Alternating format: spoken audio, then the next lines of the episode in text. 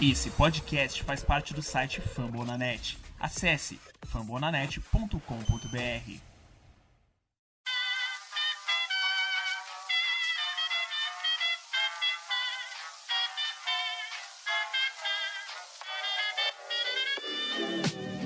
Mais uma rebatida forte. E ela tá fora daqui! Uau! E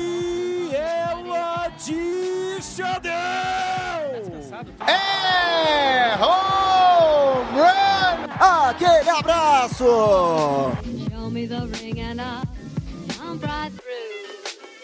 Salve galera fã do beisebol, está no ar mais um episódio do Rebatida Podcast, seu encontro semanal para falar sobre o passatempo favorito da América em franco crescimento no Brasil, o beisebol. Eu me chamo Felipe Martins, a voz por trás do Soxcast, o podcast do Boston Red Sox, e para este episódio 83, cada dia mais próximo do centésimo Rebatida, eu não estou sozinho, sempre em boa companhia na bancada do Rebatida. Hoje estão comigo Thiago Mares, seja bem-vindo, Thiago. Boa tarde, eh, boa noite, Felipe. Boa noite, Vitor. Boa noite, Guto.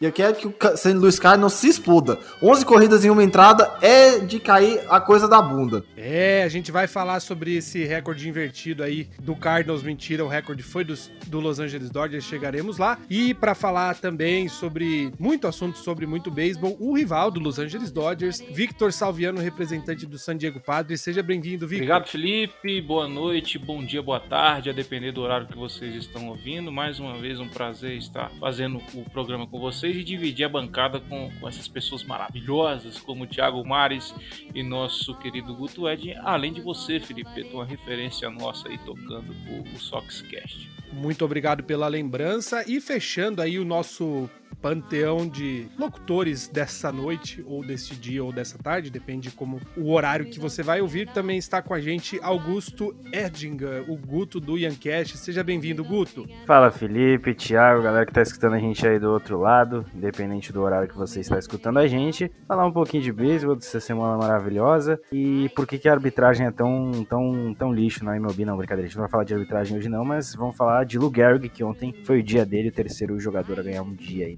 Major League Baseball. Muito bem, o Guto falou aí do dia do Lou Gehrig, que foi do dia 2 de junho. Hoje é dia 3, quinta-feira, feriadão em todo o Brasil. A nossa pauta tá recheada de coisa boa, além da corrida pela classificação, a draga em que se encontra o Texas Rangers, o bom momento de alguns jogadores pela liga. Nós vamos falar também de um dos maiores nomes da história do esporte, como o Guto já adiantou, Lou Gehrig será assunto. Aumenta o som da tua caixinha, ajusta o fone aí na tua cabeça, porque com trabalhos técnicos da nossa querida Luke Zanganelli e a incrível gerência de Danilo Batista, o CEO do, do o Rebatida está no ar.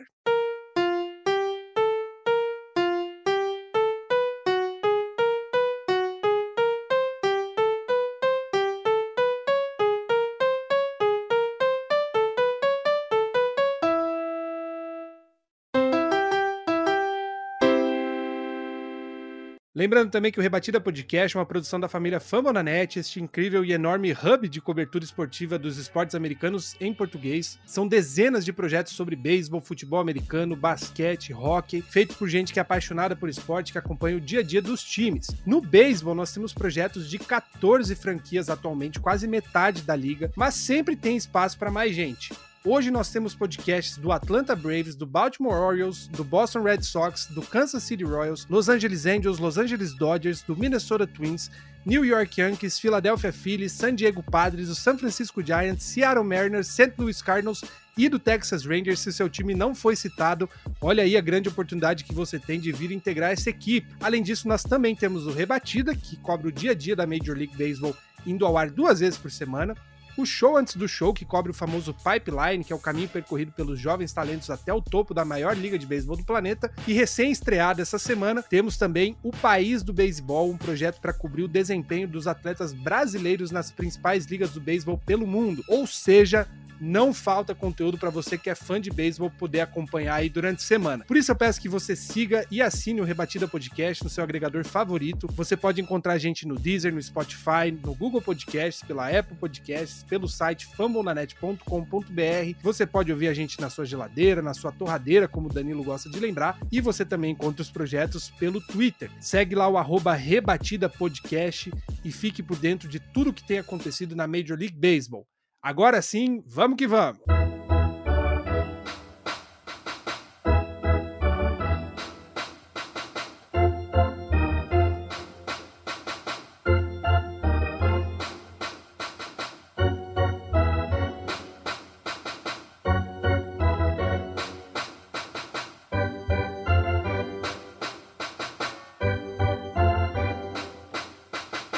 Muito bem, muito bem. A gente já abre este primeiro bloco falando de uma marca histórica, bem lembrado aqui pelo capitão do Los Angeles Dodgers, o Thiago Cordeiro, nosso âncora aí da segunda-feira, que não foi a primeira vez que o Los Angeles Dodgers bateu essa marca, mas foi a primeira vez que o Los Angeles Dodgers fez isso em casa.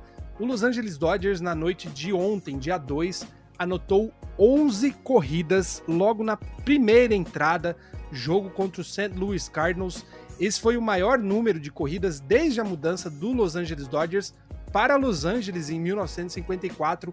Antes o time era parte do Brooklyn, lá em Nova York. Thiago Mares, que acompanhou aí, triste esse jogo, viu Los Angeles Dodgers fazer história contra o St. Louis Cardinals. O que, que você achou, Thiago? Era aí um esperado esse, essa chuva de corridas? Foi muito fora da curva mesmo? Fique à vontade. Bom, foi foi algo incrivelmente fora da curva, né? Se a gente virar e falar assim, ah, qual que é o time que vai conseguir tomar 11 corridas do Los Angeles Dodgers em, em casa pela primeira vez na história? Se a gente falasse Cardinals numa quarta-feira à noite, 10, 20 da, 10, 40 da noite no Brasil, eu acho que ninguém falaria. Mas, cara, olhando a perspectiva do Cardinals, o Cardinals é um problemão que a gente já, eu já venho falando aqui no Rebatida, já venho falando no Podcards, que como essa rotação e como o Carlos Martins não deveria estar no St. Louis Cardinals. Porque olha, ele teve um dos piores, uma das piores atuações de um jogador do Cardinals em muito tempo. Ele, foi, ele conseguiu tomar mais corridas em uma entrada do que o Mike Myers, que hoje é relível lá do, do Los Angeles Angels. Entrou o, o Jake Woodford, não melhorou muitas coisas e tomamos 11 corridas sem sequer eliminar um jogador. Então, e olha que o Cardinals ainda começou esse jogo vencendo. Começou com uma dupla do, do Paul Goldschmidt. Mas olha, Carlos Martins não dá mais para manter no Cardinals, viu? Pelo amor de Deus. Pois é, o Cardinals, infelizmente, aí teve a, a tristeza de enfrentar o Los Angeles Dodgers, que é hoje o ataque mais potente aí da, da Major League Baseball, não só no total de corridas anotadas, Guto, mas também é o maior diferencial, né? É o time que, entre corridas cedidas e anotadas, é o que tem a melhor marca, são 83 corridas de diferencial, mas o Dodgers batendo aí quase 300 corridas anotadas, Guto, a gente já meio que esperava, né? Porque o, o, time que o Los Angeles Dodgers montou com base num time que já tinha sido campeão ano passado, para esse ano basicamente conseguiu manter aí e marcando, claro, essa, essa, esse recorde aí já marca a volta do Cody Bellinger, que é um dos nomes importantes desse elenco, né? É, o Cody Bellinger junto do Mookie Betts ali fazem muito, muito diferencial para essa equipe. A gente tem o Justin Turner também no infield. O próprio Gavin Lux, que está começando a mostrar mais um pouquinho de por que ele era tão bem cotado na farm do Dodgers, mas, mas foi uma entrada anormal. É, eu digo que é uma entrada normal pelo ano que o beisebol vem tendo até agora, aproveitamentos baixíssimos. Dodgers é realmente um time muito, muito competente, muito completo, mas não dá para se esquecer que ficou duas, duas ou três semanas seguidas perdendo séries a torto e a rodo. Foram cinco séries seguidas perdidas, se eu não estiver errado. Não vou lembrar o número agora porque já faz um tempo. Tudo bem que, beleza, estava cheio de lesionados, Concordo que isso é um problema, se você tem várias lesões, obviamente você vai ter que mesclar mais o time e aí você perde, você perde talento, mas de qualquer maneira, a, a Major League Baseball num total este ano, ela tá muito muito reduzido no número de corridas. A gente não tem tantos placares elásticos. É raro você ver até um placar elástico. E os arremessadores, principalmente, é, têm estado de uma forma melhor. Eu não vi ninguém reclamando até agora das bolinhas, a gente já fez um rebatida falando disso. Mas no geral foi um recorde legal. Acho que o Dodgers está voltando a, a boa fase. E é um problema, e a divisão tá, tá equilibrada, né? A gente tem o, o San Diego Padres do Vitão aí, e o o San Francisco Giants, que é uma grande surpresa, não sei até quando vai se manter, mas por enquanto está se mantendo, então a briga pode ficar mais equilibrada daqui para frente. Pois é, pois é. Essa, essa divisão aí, o, o Victor Salviano que está acompanhando aqui também, é, sabe como tem sido uma, uma das divisões mais interessantes de se acompanhar, não só por ter beisebol de alto nível, mas porque tá, tá cheia de reviravoltas, né? Novamente o San Francisco Giants assumiu a liderança da divisão, San Diego Padres é o segundo, e o Dodgers, que socou corrida a torto e a rodo aí no, no, no St. Louis Cardinals, hoje é o terceiro colocado da divisão. Claro que um jogo, um jogo e meio aí de diferença para o líder muda muito rápido. Mas, Victor, você que de maneira geral acompanha o Dodgers aí, acha que esse time vai continuar aí na, na crista? É o que a gente pode continuar contando como, como principal concorrente da divisão? Qual que é a tua leitura com base no que em tudo que já aconteceu aí nesse ano, né? Nesse nesse nesse troca-troca praticamente aí na liderança. Você acha que Dodgers vai chegar no, na metade, pelo menos, do ano na liderança? Ou o San Francisco Giants vai continuar roubando vitórias aí do Padres e do Dodgers?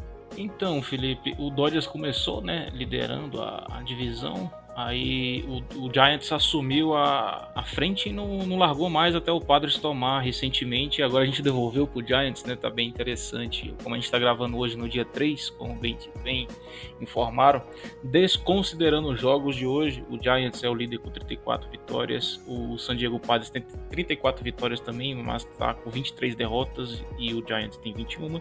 E o Dodgers tem 33 vitórias e 23 derrotas. Sobre o que o, o, o Guto falou, da, daquela, de, dessas séries que o Dodgers vinha perdendo, né? Após eles perderem para o Padres em Los Angeles, a, a gente venceu por 2 a 1 Eles empataram a série com o Seattle Mariners, né? Eles venceram uma partida, perderam outra. E aí teve o, um, um, confronto com o Cincinnati Reds, onde eles também perderam a série. Perderam a série para o Milwaukee Brewers, perderam a série para o Chicago Cubs, que foi varrido. A gente também foi varrido por eles perderam a série para o Los Angeles Angels.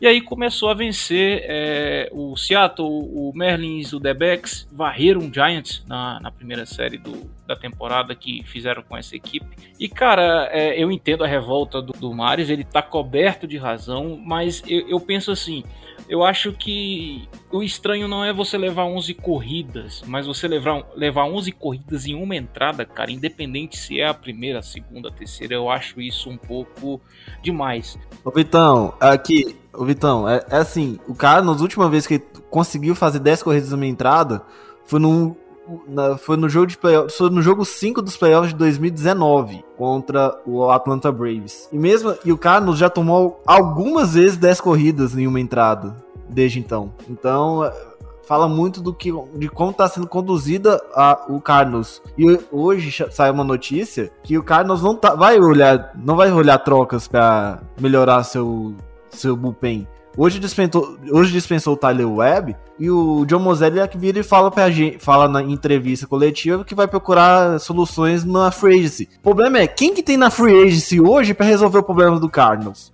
Pela, me ajuda também, né? Mas isso é, esperado, né? O, não é do, do feitio do, do, do GM do, do Cardinals fazer essas. É, ser agressivo durante a, a temporada, né? É, é, complicado é, você tomar 11 corridas assim. E é o que o Guto falou. Em uma temporada onde os pitchers vêm jogando melhor, né? É, devido às mudanças que o pessoal da, da, da segunda já abordou em, em outros programas. Mas sobre o que você falou, Felipe, eu acredito sim que o Dodgers vai vai assumir a, a, divisão, não tem como, é o melhor time da divisão, tem, tem, tem um elenco profundo, apesar de que o Padres também tem um, tem um roster, tem um roster pro, profundo, mas eu acredito que o, o, Dodgers vai acabar sendo o líder da divisão sim, fazer jus ao seu favoritismo, não só para a World Series, mas para a divisão também, né? E o Padres eu acredito que, que vai, vai brigar ali pelo wild card o Padres é um pouco complicado, né? Quando a gente não tá esperando nada do time, ele vai lá e, arranca nove vitórias e de dez partidas vence nove, como aconteceu essa temporada, mas quando você tá. Quando a, a, torcida começa a se animar, o time dá um deslizezinho e é normal, né? Foi o que eu até mencionei no grupo do interno do Padres Brasil. É porque não dá para você vencer 162 jogos, galera. Não dá pro rebatedor rebater toda a bola quando ele vai no plate. Não dá pro, pro arremessador conseguir eliminações toda hora que ele tá ali. Uma hora ou não, ele vai acabar cedendo. Uma rebatida, a gente torce para que essa rebatida não faça um estrago muito grande, né? Se for tomar um home run, que as bases não estejam cheias e por aí vai. Mas eu acredito que o Dodgers vai, vai, vai acabar assumindo a, a liderança na divisão daqui para frente. Esse ano pro Padres eu vejo que é um ano um pouco eu, eu, dou como mais de entrosamento, né? Eu acredito muito numa, num, num certo entrosamento dos pitchers com, com o, os catchers. O Altinola começou machucado, voltou, machucou de novo. Então a gente está sofrendo um pouquinho ali. Apesar de que o Caratini está vindo bem, subiu agora o Rivas, tem o, o prospecto Campuzano que vinha mal no, no El Paso de Chihuahuas. E assim, é, eu acredito que o ano do Padres, a gente, o Tingler está tentando ainda fazer alguma coisa. Eu acredito que o principal foco pro Padres para tentar chegar, porra, esse ano a gente vai pro título, vai ser 2022, talvez 2023, quando o Mike Clevenger, por exemplo, tiver retornado da cirurgia de TJ. A gente tem alguns jogadores que estão pela TJ também, do, do Bullpen. Tem o prospecto Mackenzie Gore também, que, que, começou mal esse ano e a galera vem perguntando, ah, por que, que não sobe o cara? Vamos ter calma também. Então acredito que o 5 Dodgers vai acabar assumindo a divisão e vai vencer a divisão até com não vou falar facilidade, mas com, com uma certa folga. A gente falou aí de liderança de divisão e o próximo assunto, na verdade, é o total oposto.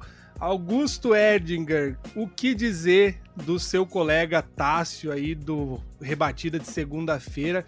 Texas Rangers nesse momento tá uma draga, uma porcaria de um time. Claro, todo o respeito à franquia, ao nosso querido Tássio, mas um time que perde nove partidas consecutivas, parece que não vai brigar por nada a não ser o primeiro pick do draft, hein, Guto?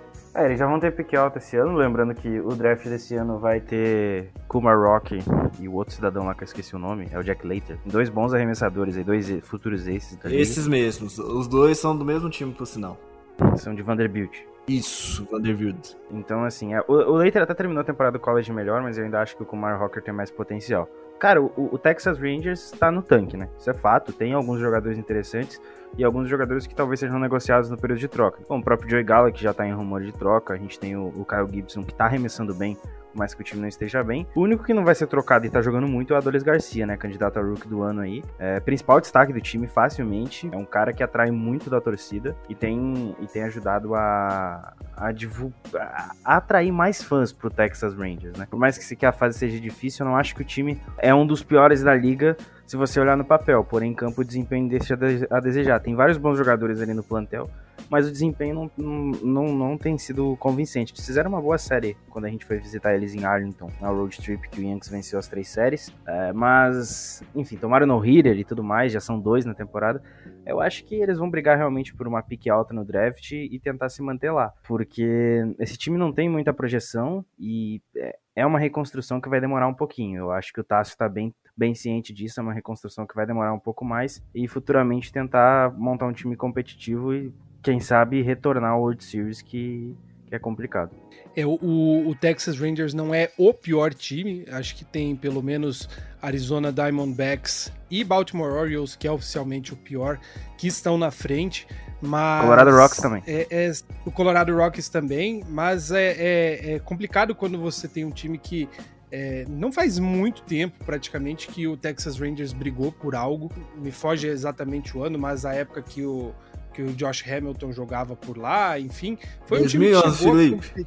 2011, é, agora já faz bastante tempo, mas enfim, um dia o Texas Rangers era um time aí de ponta que brigou. No começo do ano até estava melhor, né? O, o, Guto comentou aí sobre o Kyle Gibson que ainda não voltou da lesão, mas Victor é, é complicado, né? O time quando parece que entra em processo de rebuild até que de fato acerte, né? A gente menciona muito o Minnesota Twins que nunca claramente começa, né, um processo de rebuild. Parece que o Texas Rangers ainda vai levar um, um tempinho para conseguir construir um time em volta de alguém, né, Victor? Então, e olha que de time ruim eu entendo, viu, que eu amargurei isso com o Padres por, por bom tempo. Eu até comentei, tive o prazer de ser convidado pelo, pelo Tasso para fazer um Delone Rangers, né, que é o podcast dedicado ao Texas Rangers aqui da, da família Fambo da Net.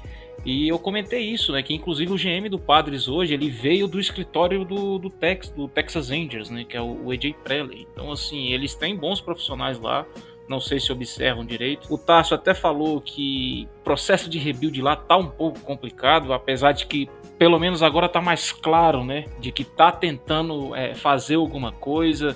Cara, é complicado porque o, o, o, Rangers é um time que teve um início muito bom ali em 2010, 2011, né? Conseguiu fazer grande coisa. Eu, esperava mais de que pô, iria se manter pelo menos ali até 2015 e o time vem, numa, vem caindo muito muito rápido. É, não sei o que está acontecendo, se é briga do dono com o GM, porque tem isso também, né? Muita gente, gente, às vezes a gente critica o GM, mas a gente esquece que tem um dono por trás ali que ele pode puxar a coleira, né? O GM faz aquilo que, que é permitido fazer. Eu sempre trago o exemplo do Jay Preller com o Padres, né?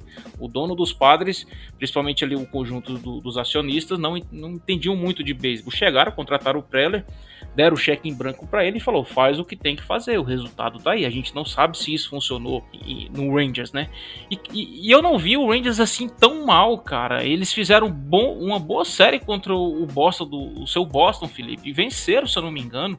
Aí pegaram o Twins, bateram no Twins, é, bateram no Mariners, aí do nada desandou, cara. Perdeu pra Giants, perdeu pro Astros, aí fez uma série que o Guto falou que foi até boa contra o Yankees, mas acabou perdendo. Aí varreu o Astros e aí começou. São uma, duas, três varridas seguidas. É varrida. Não é que tá perdendo série, é que tá sendo varrido. Foi pro Los Angeles Angels, Seattle Mariners e Colorado Rocks. Então você ser varrido pelo Colorado Rocks, meu amigo, você tem que fazer uma força muito grande. Porque é, é um time que eu vejo é, o Debex acima, eu não vejo o. Até no grupo do Rebatida mencionaram, né? O, não sei se foi o Thiago Cordeiro que, que- que jogou lá, que, que o Rocks não contrata é, pessoas decentes assim na, na, na FA há muito tempo, cara. Perdeu o principal nome agora pro, pro, pro Cardinals. Perdeu não, né? É, não vou falar vendeu também, pagou pro cara sair. Deu de presente, né, pro, pro Cardinals. Cara, então assim, eu não sei o que, que acontece com o Rangers, cara. Que ele vai e vence o Red Sox, e na época que ele venceu o Red Sox, o Red Sox vinha batendo em todo mundo. E aí, porra, consegue varrer o rival da divisão, que é o Astros ali. E aí começa a perder pro Angels, Mariners. Pô, perder a série vai, mas ser varrido pelo Seattle Mariners, cara. É complicado, velho. Então tem que ver o que que tá acontecendo ali administrativamente. Eu não vejo o o Texas mergulhando 100% no rebuild, porque se tivesse mergulhando 100%, estaria propondo, pro- propondo trocas, né, pelo próprio Galo que o Guto mencionou. Tem, tem jogadores de, de, de demais, não precisa você trocar o que tem de principal. Mas eu até mencionei, o, se eu não me engano, um, um colega meu lá no grupo do Padres mencionou, né? Pô, a maioria dos pitchers que estão aí na MLB eram tudo do Padres, porque aparecia um cara decente e ia lá e trocava, porque o time era ruim. Então por que, que o, Texas, o Rangers também não faz isso, né? Pra melhorar a sua farm, pra ter esperança lá no futuro. Porque o, o Rangers ah, não é um time que você possa fazer um, um- uma reformulação, né? Eu, vou- eu tenho uma diferença de reformulação e rebuild, né? Rebuild é quando você. Pô, vamos limpar isso aqui e começar do zero. Reformulação é o que o Red Sox fez, por exemplo, porque tem a possibilidade de, de investir, de manter a folha um pouco alta e tentar, né? A gente até brinca que times como Cardinals, Red Sox, o Giants não faz o rebuild 100%, né? O próprio Yankees tá aí, o Guto pode falar melhor também da reformulação que o Yankees fez. É claro que o rebuild é mais doloroso, mas para franquias de médio porte, como ali é o Texas, é o Padres, você precisa fazer um, um rebuild muito bem feito. Cara, o problema do, do Texas Rangers vem de pelo menos de 2015, porque a última 2015 foi a última vez que o Texas Rangers veio para os playoffs. Não sei se, você, se, os é, se a galera tá lembrado. Só que o que acontece? O, Boston Red o Boston Red Sox, o Texas Rangers já veio, já tentou fazer um rebuild entre 2016 e 2018 ali. Aí chegou 2019 e achou, olha, a gente já tem um time legal, vamos fazer algumas contratações. Aí trouxe Mike Minor, 2020 já trouxe também o Corey Kluber, trouxe o, o Lance Lynn, só que o time sucumbiu e continuou sem ter uma- um rebuild. Aí chega 2020, putz, temos uma das, é, uma das top 5 no draft. Vai lá, me, me escolhe um cara que não tava nem no top 150 da Baseball América, só faz quatro reads no, no draft de cinco rodadas. Tem problemas na gestão, isso é fato, isso é. tá bem claro, está bem claro no, no Texas Rangers. E eles não. pa- Parece que eles não conseguem. Não tem é, uma direção bem clara. É desesperador. Se eu fosse torcedor do Texas Rangers, seria desesperador a situação que eles, que eles estão. O seria- o ideal é mandar o GM embora? Não. É rever tudo que tá acontecendo, desde a base. Isso inclui os donos. E eu acho que o, Tex- o Texas Rangers hoje tá no barco à deriva e vai afundar eventualmente. Isso, E não adianta nem mandar o GM embora, porque o que tá aí acabou de chegar, né? Quando eu falo acabou de chegar, é bem entre aspas, se eu não me engano, é dois, três anos que ele tá aí, né? Então também não, não, não passa por aí, ah, só vou mandar o GM. Volta aquilo que eu falei, né? O que é que os donos estão permitindo fazer, né? Será que os donos estão dando autonomia? Pois é, pois é. Graças ao bom Deus aí, aos, a nós todos que não acompanhamos o Texas Texas Rangers como Tássio. Ficamos tristes por ele, mas de fato, essas Rangers, pelo menos para mim, como torcedor do Red Sox, esse ano já me incomodou muito, porque como o Victor falou, quando o time estava em alta, Texas Rangers roubou vitórias nossas e jogando muito bem, muito bem mesmo não só os arremessadores, mas o ataque do Rangers, até na época eu falei, rebatia tudo quanto era bola, chegava em base com certa facilidade. Eu não achei que o Texas fosse cair tanto, ainda mais numa divisão que, enfim, é sempre bagunçada. Tem um Los Angeles Angels que não engrena nunca, um Seattle Mariners que demora aí para engrenar, depois que engrena vence algumas seguidas, mas inconstante tá aí nas, nas partes baixas. Mas enfim, torcemos por dias melhores para o Texas Rangers e já vamos para o último assunto aí desse primeiro bloco, falando do inverso. A gente falou do time mais frio do momento, que é o Texas Rangers, e temos aí o mais quente. O glorioso Thiago Mares deve estar tá mordido aí não só pela derrota do Cardinals, mas em ver que o Chicago Cubs, após ter varrido aí o San Diego Padres do Victor Salviano, meteu fogo na classificação pela divisão central da Liga Nacional. Hoje lidera a divisão venceu nove das últimas dez partidas e hoje é o melhor mandante da liga toda. São 21 vitórias em casa. Thiago Mares e seus rivais aí estão dando show, hein? Ai, gente.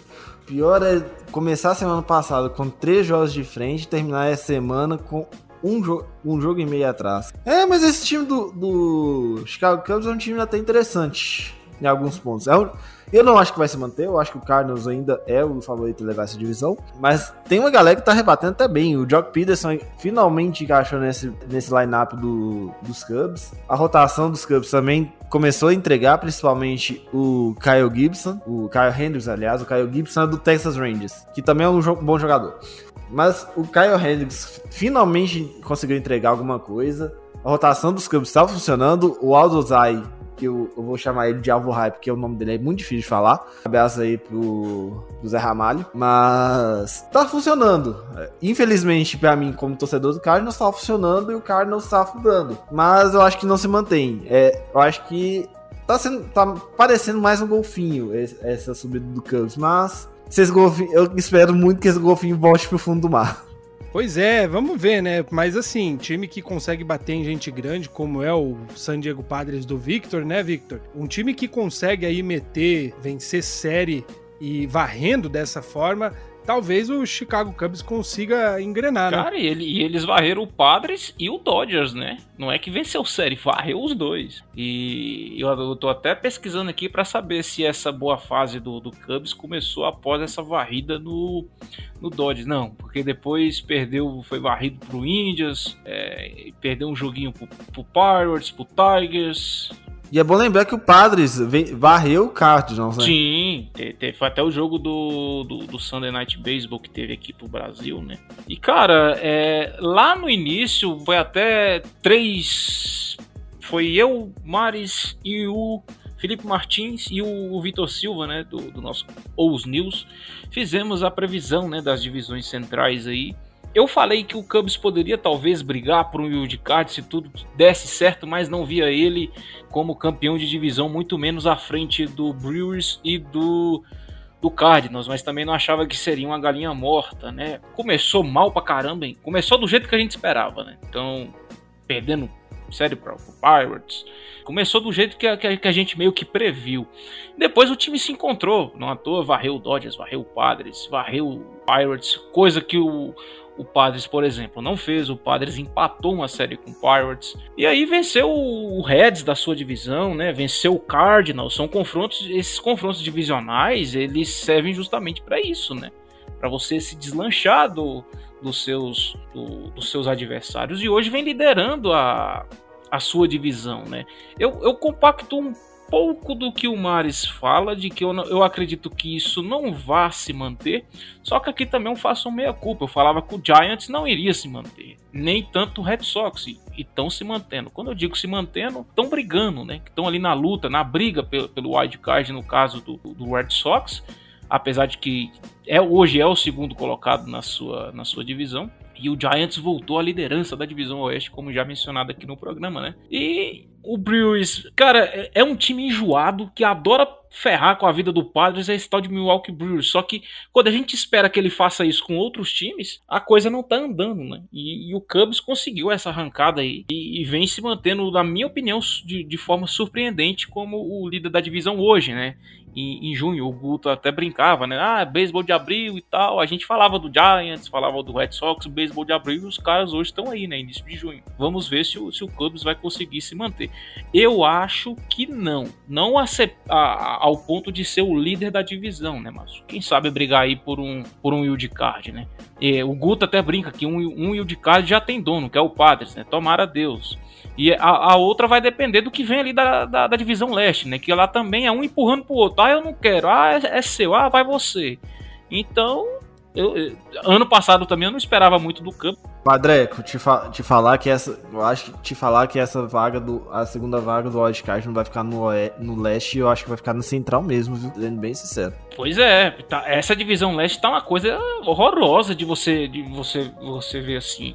Parece que é um empurrando pro outro. Tava igual os campeonatos de futebol que tava tendo. Ah, eu não quero ser campeão, vai você. Ah, vai você. Porque, cara, o Nationals pra mim é uma decepção. Não esperava que, que iria varrer todo mundo, que iria ser líder, mas eu esperava mais desse time. O, o, o Marlins tá fazendo o que era esperado dele, porque tá no, num processo de, de, de, reconstrução. O Phillies é aquele no. no é, é, e o Braves e o Mets eram os grandes times dessa divisão, mas que, que também o Mets tá liderando, mas não tá convencendo ninguém. Inclusive, hoje começa uma série de quatro jogos contra o Padres. Vamos ver o que, que acontece nessa série. E um detalhe do Mets, né, que a gente acompanha, o, o Mets é o time que mais teve praticamente jogadores contundidos aí, chegou a ter um time C praticamente em campo, e foi quando o time começou a engrenar de vez, né? Tudo bem que tem alguns jogos pendentes ainda para jogar, mas liderar uma, uma divisão que tem um Atlanta Braves praticamente completo, com o time despedaçado, aí ficou um tempo sem DeGrom, é realmente surpreendente, né? É, mas é que o Braves, ele, ele tem um time que tá intercalando entre altos e baixos. A gente conversou sobre isso num rebatida que a gente fez de prévia dessa divisão, que essa divisão é a mais instável da liga.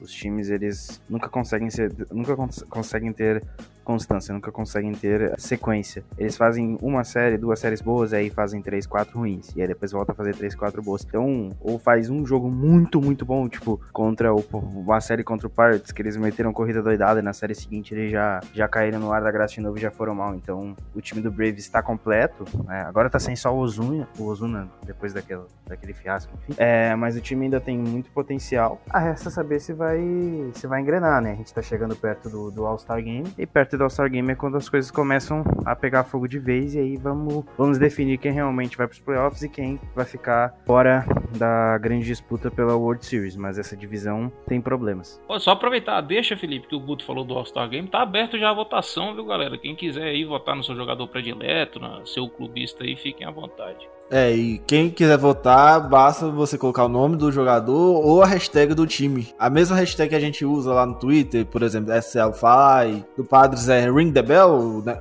aliás, Ring the Bell é dos Phillies. Qual que é do Padres, Vitão? Hung for more, né? Hungry. É, do, do Yankees é como, Guto? Squad Up. O do ano passado era melhor. E o do, e o do, do Red Sox é o de sempre, né, Vitão? Né, Felipe, aliás. É água suja, né? Vamos de Dirty Water. Volta lá, põe o JD Martinez, Bogarts e Rafael Devers nesse rolê, porque eles merecem. Mas enfim, a gente encerra aí então o primeiro bloco, tendo falado do Chicago Cubs vivendo um bom momento. A gente já já volta com mais beisebol. Não saia daí.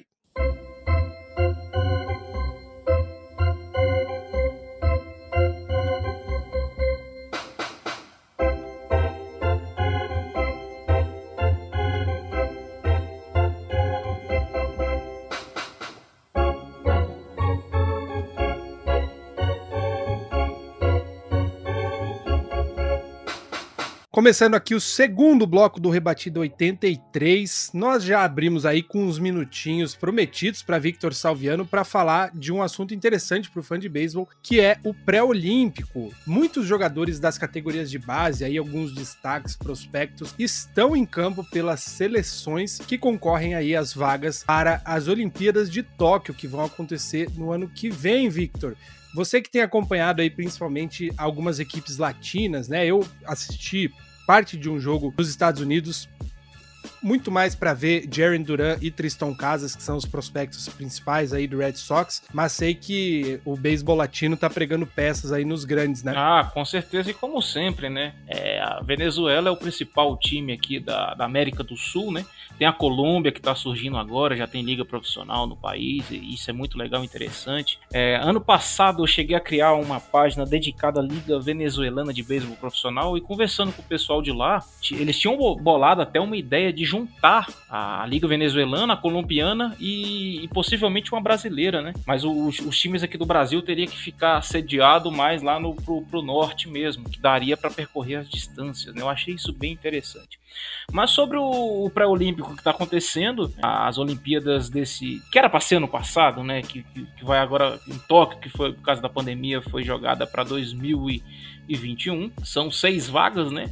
Já tem são quatro vagas já preenchidas, né? Que uma veio pela, pela qualificatória da África e Europa e quem venceu foi Israel, que conseguiu é, conseguiu essa vaga, né?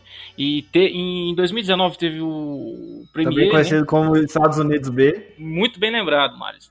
A turma que não consegue uma vaguinha ali na, na seleção americana corre para Israel, então não se surpreenda. Poxa, o Israel foi campeão, o Israel tá no. Não, mas tem, tem, um, tem sempre um porquê por trás, né?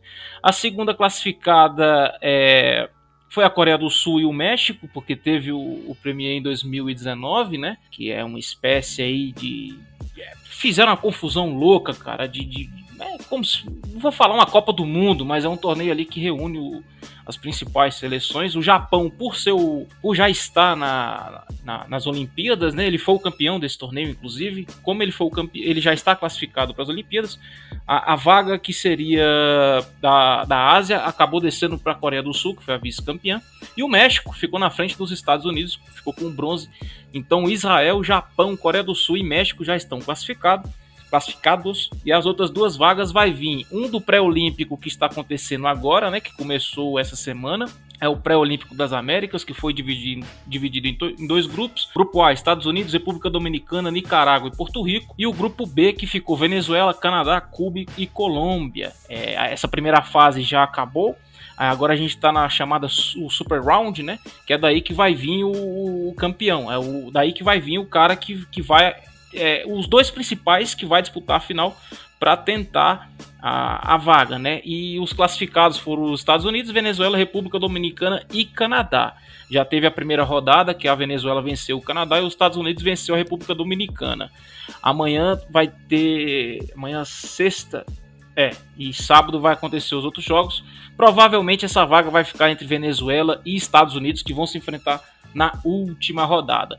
E aí a outra vaga vem de um, de um outro pré-olímpico, só que agora é um internacional, que já tem classificado a Holanda, que, que foi a vice-campeã do, da qualificação de, da África com a Europa, a Austrália, representante da Oceania, o segundo e o terceiro colocado da, do pré-olímpico da, das Américas vai para esse pré-olímpico internacional, e também tem a, a China e Taipei, né? Só que isso eu tenho que averiguar melhor, porque, cara, é difícil você encontrar notícia disso. Parece que desistiram do, desse pré-olímpico, ouvi rumor assim, e eu tentei pesquisar para tentar chegar mais, mais com a, a, fonte correta. Eu não sei precisar se China e, e o Taipei vão disputar, né? Eu não sei como que vai ficar isso. Eu vou tentar abordar essa informação é, melhor, mas em si o, o desenho do, das Olimpíadas que, que vai acontecer esse ano em 2021 são essas seleções classificadas que a gente tratou e os pré-olímpicos que tá vindo. O pessoal pode perguntar, pô, mas o Brasil não participa, pô o Brasil é complicado justamente porque tem a Venezuela e tem a Colômbia surgindo agora, né? Apesar de que a Colômbia não venceu uma partida na, no pré-olímpico daqui das Américas, mas ela jogando com os adversários daqui, ela, ela, é, ela é uma seleção forte porque tem uma liga profissional, né? E aí teve o, uma espécie do, do, do, do Pan-Americano, né? Que de lá veio os classificados da América do Sul para essa para esse pré-olímpico das Américas. E um fato legal aí sobre esse pré-olímpico, né, Victor? Até reforçando para quem quiser acompanhar, boa parte dos jogos, se não todos, pelo que eu vi, estão sendo transmitidos pelo, pelo YouTube, né? Então quem quiser assistir é fácil de, de achar. Claro, não O, o, time dos Estados Unidos aí tem bastante nome conhecido, os times latinos principais geralmente também tem, mas pelo esporte em si, vê, eu, a gente acompanhou aí essa semana Nicarágua fazendo frente para times, para seleções mais imponentes, né? Então é interessante sim pelo esporte, né? Com certeza, o nosso querido Bernardo Regis do, do, do, do podcast do, do, Braves até mencionou, né? Ele, ele tá acompanhando no Twitter, ele solta uns comentários de vez em quando. Só, só a seleção dos Estados Unidos tem nove jogadores que, for, que foram pro All-Star, quatro Golden Gloves, dois Silver Sluggers e dois no-hitters no currículo, né? E tem um prospecto aí do, do, do nosso querido Cardinals, do, do Thiago Marius, que é o, o Matthew Liberatore, tá jogando também pela, pela, pela seleção americana, né? O Matt Kemp, jogou nos Padres, tá, tá lá também. Tem o Todd Frazier. É uma seleção forte. O Home Bailey, o Matt Withers, é uma seleção muito forte, né? É aquilo. O, o beisebol dos Estados Unidos é igual o basquete americano. Pode mandar o time universitário, pode mandar o time ali no ensino médio que vai brigar por, por uma vaguinha, né? E na, no caso da Venezuela, tem, tem, tem jogadores que que, que, são é, agentes livres, né? Que, que no caso nenhum time da, da, da MLB é, contrataram eles, mas são jogadores conhecidos que estão jogando, né? Tem o Hernan Pérez, é, conhecido aí da galera, tem o Robson Chirinos também, o catcher, e são jogadores que, querendo ou não, traz essa bagagem da MLB e a Venezuela é um esporte, é um, é um, é um país que preza muito o beisebol, né? Lá, é o único país aqui da América do Sul que o beisebol é o principal esporte. Eu tive o prazer de viajar para lá. Lá é igual aqui no Brasil, onde você vai, você vê um campinho de beisebol espalhado pela cidade, é, é algo muito impressionante impressionante. A gente torce para que um dia o Brasil possa, possa chegar a esse nível. Né? Muito bem, falamos de pré-olímpico, mas continuando falando aí sobre história, né? Do ponto de vista do esporte. Ontem, como o Guto mencionou, na abertura do programa foi o Lou Gehrig Day. O Lou Gehrig foi um atleta aí do New York Yankees, apelidado de Iron Horse, cavalo de ferro. O cara teve 2.130 jogos consecutivos, Guto. Pode isso, cara? Como é que essa marca aí vai ser batida? Se é que vai.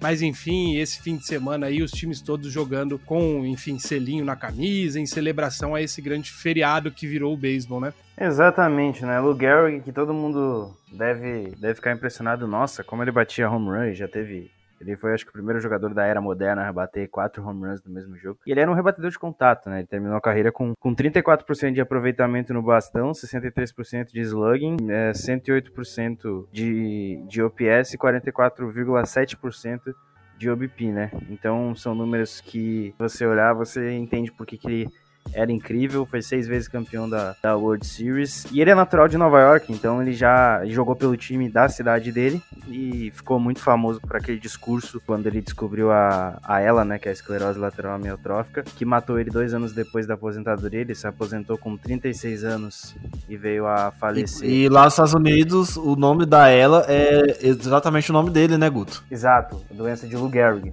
É, eles chamam lá de doença de Lou Gehrig porque ele foi o cara, o cidadão mais famoso a ter isso e aí ficou marcado. É, eles chamam mais assim no Canadá do que provavelmente nos Estados Unidos, mas também chamam lá de doença de Lou Gehrig. E o Lou Gehrig, ele teve essa, essa doença, dois anos depois ele, ele faleceu, ainda com 37 anos, né? Ele não chegou a fazer 38 quando faleceu, mas ainda com 37 anos, no dia 2 de junho. Então ele se torna o terceiro jogador com um dia somente para ele, né? O outro é o Jack Robinson e o segundo eu não vou lembrar agora. Mas tem mais um, cara, um cidadão que tem um dia especial só Acho pra ele. Acho que é o Roberto Clemente. Ah, o Roberto Clemente. É o Roberto Clemente. Roberto Clemente. Roberto Clemente que jogou no Pirates. E então, cara, é uma data em... só complementando, né? Você falou da, da sequência de, de jogos, essa, essa, sequência permaneceu com recorde até o, o, o Cal Ripken Jr., outro cara fantástico, né? Jogador do Baltimore Orioles, quebrar 56 anos depois, em 6 de setembro de 95. Quando você olha para as marcas aí que o Lou Gehrig deixou, né, fora do campo, claro, o cara é uma sumidade, né, a ponto daí de ser marcado como uma das pessoas mais famosas com uma, uma doença que está tão em alta, né, na, na, na mídia, mas olhando para dentro do campo, o cara foi um monstro, campeão seis vezes da World Series, foi MVP duas vezes, campeão de rebatida da Liga Americana, teve Triple Crown, né, a coroa tríplice aí para rebatedores, foi líder de home run por três vezes na Liga americana, foi líder de corridas impulsionadas por cinco vezes, foi capitão do Yankees. Se eu não me engano, foi o primeiro jogador a ter o número aposentado por uma equipe, eu acho que foi o Lou Gehrig. Enfim, o cara é uma sumidade dentro e fora de campo mesmo. E merecido, né, ter uma data aí para, enfim, celebrar a carreira do Lou Gehrig e marcar uma, uma causa tão importante como é a ela, né? Com certeza, eu acho isso fundamental. Aqui a gente, a gente critica tanto a MLB em, certos pontos, aqui a gente tem que tirar o chapéu para ter uma, um dia especial para isso, né? Porque isso, isso abrange muita coisa, cara. Até é, torcedores do Padres vieram me perguntar o que, que tá acontecendo hoje. Eu tô vendo muitos, muitos cadeirantes no, no, no jogo, né? Que era Cubs e Padres provavelmente, provavelmente deve, deve ter tido alguma, alguma ação do Cubs no, na partida. E é legal, né? Porque você abrange toda uma comunidade. Eu acho isso muito lindo, cara. Eu acho quanto mais estiver, melhor, porque isso, isso mostra que o esporte também tem, tem, outro, tem outro fundo, né? É claro que o, o âmbito esportivo é o principal, mas eu acho isso sensacional ter isso, você lembrar disso. E, cara, para terem ideia do, do, do quão especial o, o em ela era que o, o treinador da época, ele ele não ele, ele, se recusava a tirar o time porque ele era um jogador tão acima da média que teve ele mesmo que tomar a, decisão de chegar no treinador e falar, cara, não dá, pode tirar, eu, não quero, é, não é que eu não quero, né? Eu não tenho mais condições disso e tal. E aí as pessoas podem se perguntar, pô, mas por que, que era cavalo de ferro? Porque o cara tinha uma saúde impressionante, se lesionava, voltava, porra, o cara tinha era um monstro fisicamente e, foi pego de surpresa, né? A gente tá falando do, lá do, dos anos 30, início dos anos 40. Então você, pra um, um cara saudável e, e ver um baque desse, a pessoa sente, né, velho? Não à toa o cara tem esse apelido de cavalo de ferro. E não à toa o, o nome da doença é conhecido assim, né?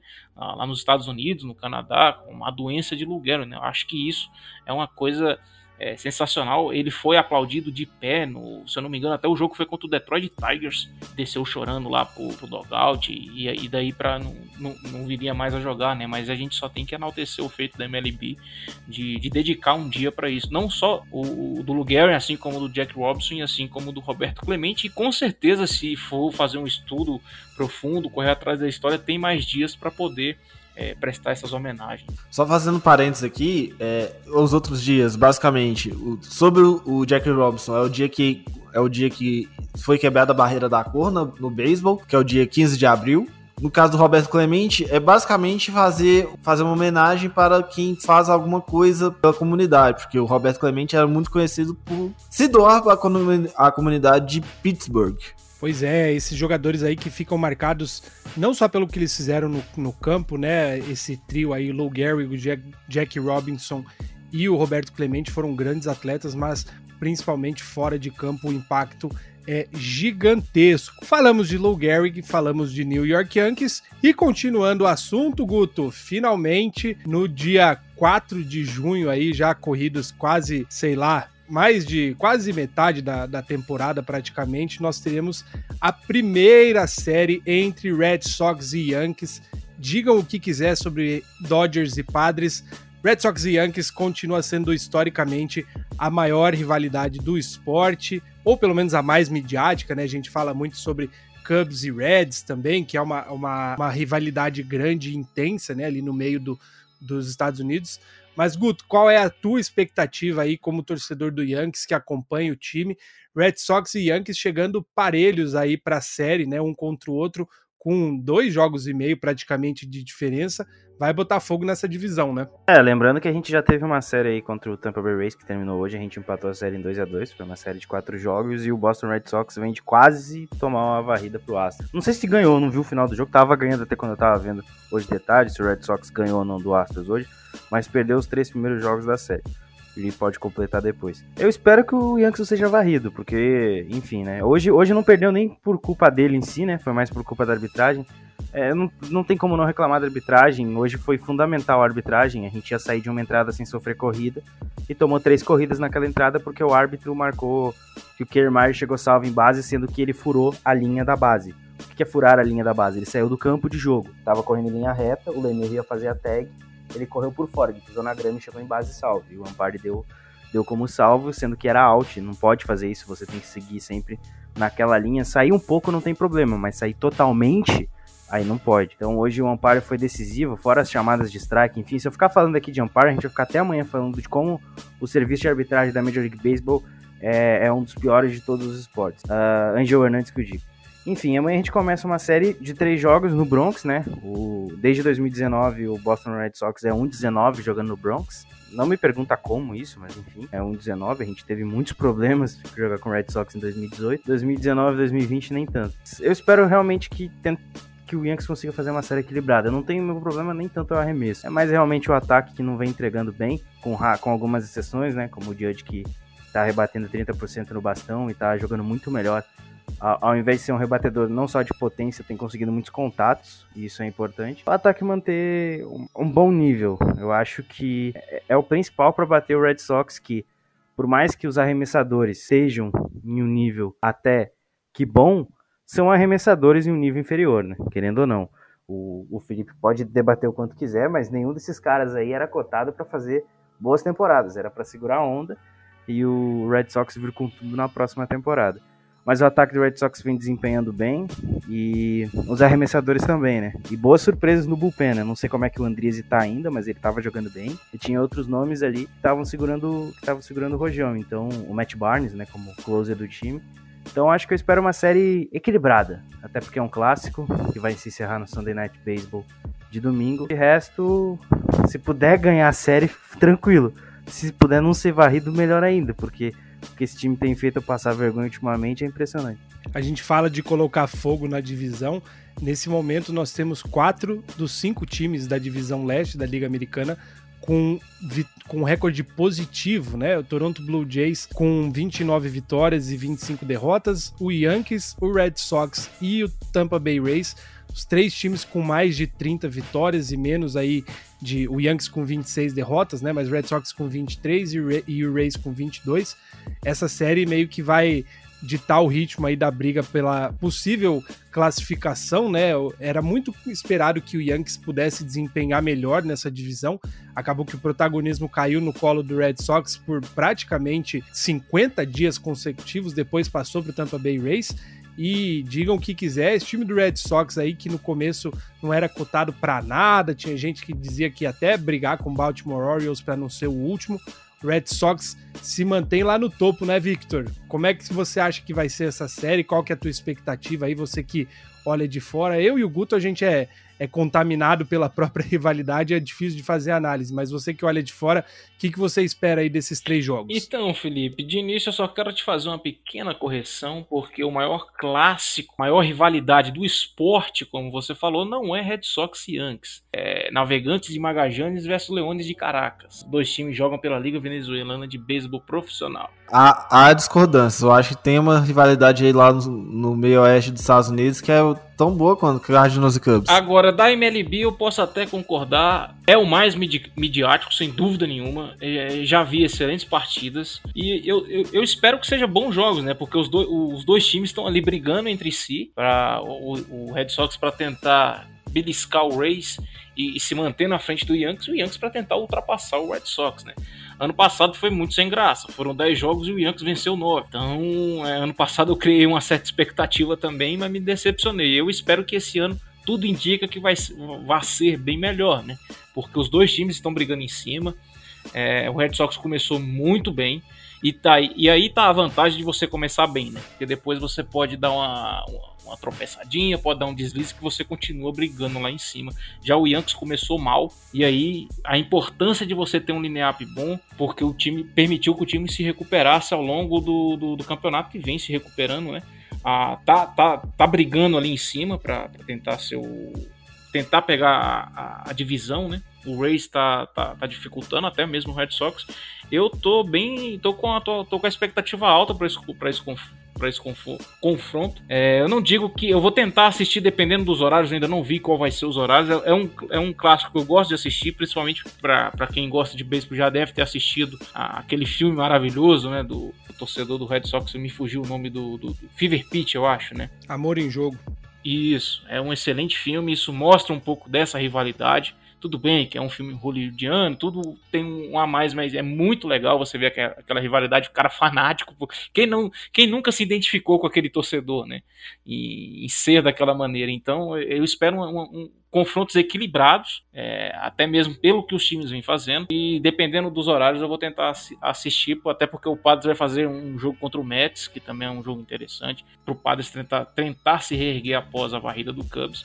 Mas eu espero um, um confronto bem equilibrado e, e vamos, vamos torcer para que a gente tenha aquelas cenas lamentáveis, né? O, o espírito da Libertadores nessas partidas. A gente falou de Red Sox e Yankees, o Victor mencionou aí San Diego Padres e New York Mets. Thiago Mares, até para a gente já caminhar aí para o fim, antes da despedida oficial, tem alguma outra série de jogos aí entre as que vão começar nessa sexta-feira, né? Que o pessoal vai ouvir esse episódio provavelmente a partir de sexta-feira, dia 4. Qual é a série que você está mais ansioso? Talvez St. Louis Cardinals e Cincinnati Reds, ou quer mencionar alguma outra? Como o Guto tá falando aqui no chat, eu vou falar assim do Cardinals, mas porque essa série do Cardinals contra o Reds, ela é extremamente importante para o Cardinals, para tentar retomar a liderança da divisão. É, é obrigação de vencer pelo menos três jogos. É, a série começou hoje, na quinta-feira, vai até o domingo, mas, cara, Red Sox e Yankees é o, é o que a gente espera, é o que a gente a gente quer ver fogo no parquinho, como diria um certo apresentador aí da Gigante Patinado, mas só deixa eu puxar um, um outro jogo aqui para não ficar no, no senso comum.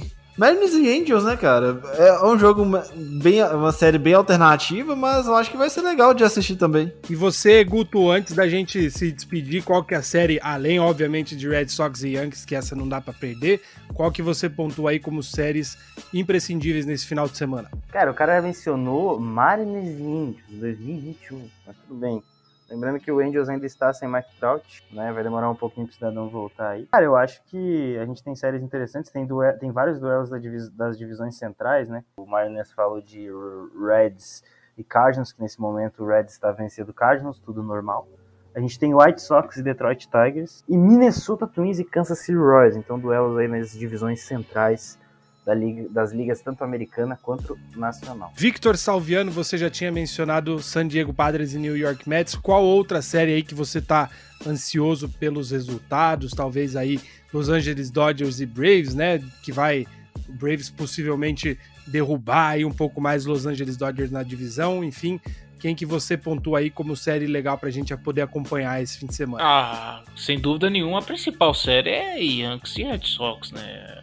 é o clássico aí da, da MLB, isso aí disparado é, é, é, o jogo mais interessante. Se eu não tivesse torcendo para ninguém, se um exemplo, se o Paz não tivesse jogando, é, se não coincidir os horários e, e, tudo isso, é o jogo que, que eu pararia para assistir, né? É, isso aí é, é rivalidade, os dois times estão brigando lá em cima, isso é muito bom de ver também, porque ninguém vai ficar entregando nada de graça para ninguém ali. Vai ser bem interessante esse jogo. Talvez Chicago Cubs e São Francisco Giants também, tá aí dois confrontos interessantes de dois líderes de divisão que pode derrubar, inclusive alterar os líderes de, divis de divisão, né? É um jogo também interessante que, que, vai acontecer aí também. Esse Cubs e Giants também, a galera que tá chegando aí agora pode assistir que, que vai dar bom. Só lamento porque como são o, o mando vai ser de times da costa oeste, Pra, quem é da turma do Corujão da madrugada aí, fica à vontade para assistir, mas quem não é vai sofrer um pouquinho.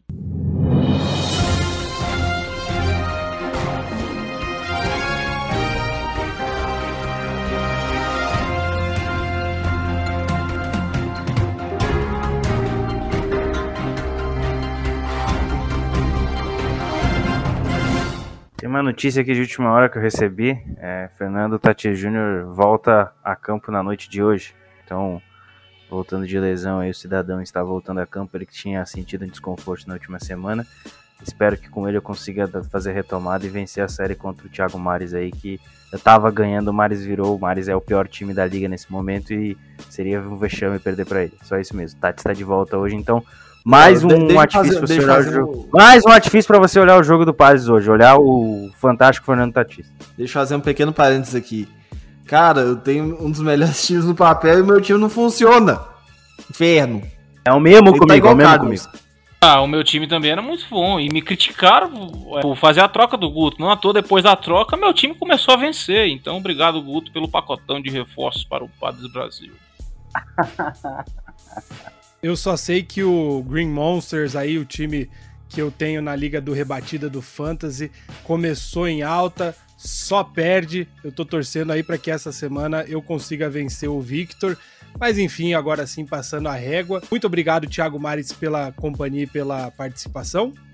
Valeu, Felipe, valeu, Vitor, valeu, Guto e vambora. Pelo amor de Deus, cara, faz alguma coisa. Augusto Erdinger, muito obrigado também pela companhia, você que veio aí da segunda-feira participar hoje, especialmente do fim de semana. Um abraço para você também. Valeu, Felipe, Thiago, Vitão. É, não deixe de seguir o Rebatida lá no Twitter, arroba Rebatida Podcast. Os projetos independentes dessa mesa que vos fala aqui, temos o Soxcast, o Yanks Brasil, o Twitter do Mares eu esqueci, e o Padres Brasil lá, SD Padres Brasil do Mares, eu acho que é Redbirds Gang. Eu sei se não é o Redbirds Brasil, eu não vou lembrar agora, enfim. Redbirds é Brasil. isso, até segunda-feira. Segunda-feira estamos de volta. Victor Salviano, você também muito obrigado aí pela companhia, pela participação e pelo conhecimento que você trouxe pra gente sobre os times latinos aí, a história dessa grande escola do beisebol. Valeu! Obrigado, Felipe. Mais um prazer estar participando desse programa, trazer conteúdo para vocês. E que isso, quem dera, né? O Thiago Cordeiro até brincou que eu sei, eu sei, eu sei até o RG do, dos camaradas que tá jogando também, não é por aí, né? É, o Felipe viu aí que eu tive que estudar pra caramba para trazer as informações para vocês. Ainda fiquei devendo um, uma informação do Pré-Olímpico Internacional, se a China e Taipei vai competir ou não. Mas no mais é isso aí, dá para vocês terem uma noção do que está acompanhando e se puderem prestigiem é, o beisebol nas Olimpíadas, né? Vamos ver aí, é, é, bem legal, apesar de que os principais jogadores de, do, dos países que atuem na MLB não vão ser liberados, mas é, é, é legal ver esse esporte que a gente tanto ama, tem tanto carinho é, prestigiar, né? Vamos lembrar também que a ESPN está transmitindo uma liga mexicana. Se você puder, assista também, né? É, o beisebol não é só MLB. É claro que MLB é o principal, é o mais gostoso pra gente. A gente tem time, a gente tem página, a gente tem podcast, a gente produz conteúdo, mas o beisebol é um esporte lindo, mágico e encanta todo mundo. Um abraço a todos vocês. E nas redes sociais, principalmente Twitter, né, que é basicamente a casa de todos nós aqui, onde os projetos realmente ganham vida, tem muita gente cobrindo praticamente tudo que existe de beisebol aí em nível mundial. Tem o pessoal do beisebol mundo afora, tem o pessoal que cobre beisebol japonês, o, o impulsionando corridas, enfim, não vou mencionar muitos, porque senão eu vou acabar esquecendo de um ou outro, vão brigar com a gente depois. Mas enfim, fica o convite aí para você seguir as redes sociais do Rebatida, do Fumble na Net, dos nossos projetos, acompanhe o trabalho que a gente desenvolve lá. E o nosso encontro está marcado aí na próxima segunda com o pessoal do Thiago, do capitaneados pelo Thiago Cordeiro, Tássio e o Guto também. E no fim de semana que vem a gente está de volta. É isso aí agora sim. Um grande abraço e bom fim de semana. Valeu!